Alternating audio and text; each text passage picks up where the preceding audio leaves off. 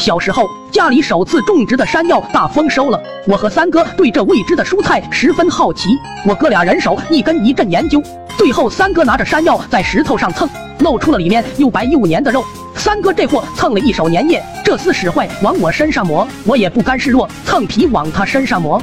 那会也不懂，这玩意除了蹭到手心不痒，剩下抹哪哪痒，而且是痒到骨子里的那种。可山药这东西越挠越痒，我们两个如同发了羊癫疯一样，躺地上打滚，开始哭，挠的身上都是红道子。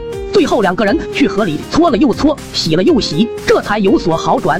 第二天上学，课间时同学们都会去操场打水仗，我俩把山药砸成了汁，混在水里，装进了水枪。好家伙，可把班里的同学喷爽了。班里三十多个学生，一多半都奇痒难耐。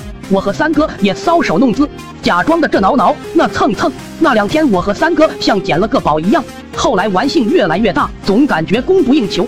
那时候学校楼顶新修了个蓄水池，我哥俩准备了一麻袋山药，砸成了知道在水池里。望着一池子的混合水，我和三哥兴奋不已。以后的水枪里就可以无限供应了。结果第二天一进校园，明显感觉气氛不对，蓄水池旁站了许多人。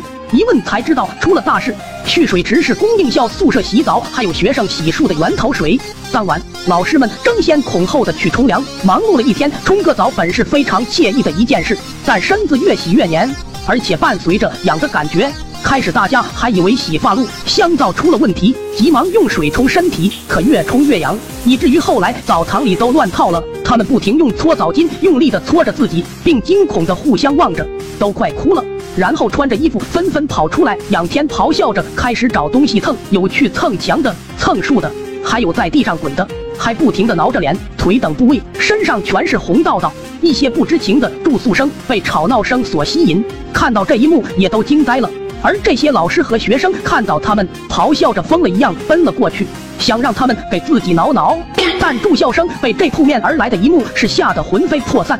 只见这些人身体诡异的扭着，而且满身满面都是红道道，并龇牙咧嘴惨叫的疯狂奔向他们。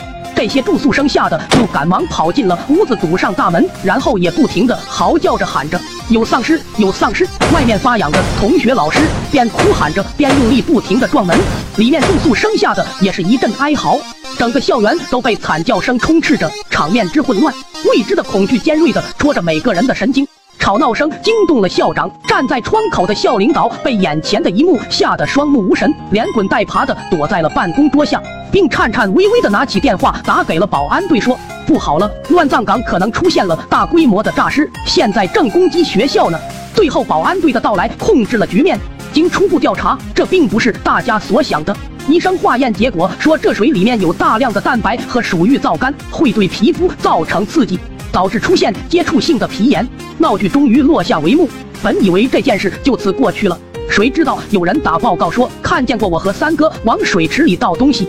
经校方核实后，处罚我们整个小学毕业前负责各个洗漱间的全面卫生。也因此，我和三哥成了全校的公敌。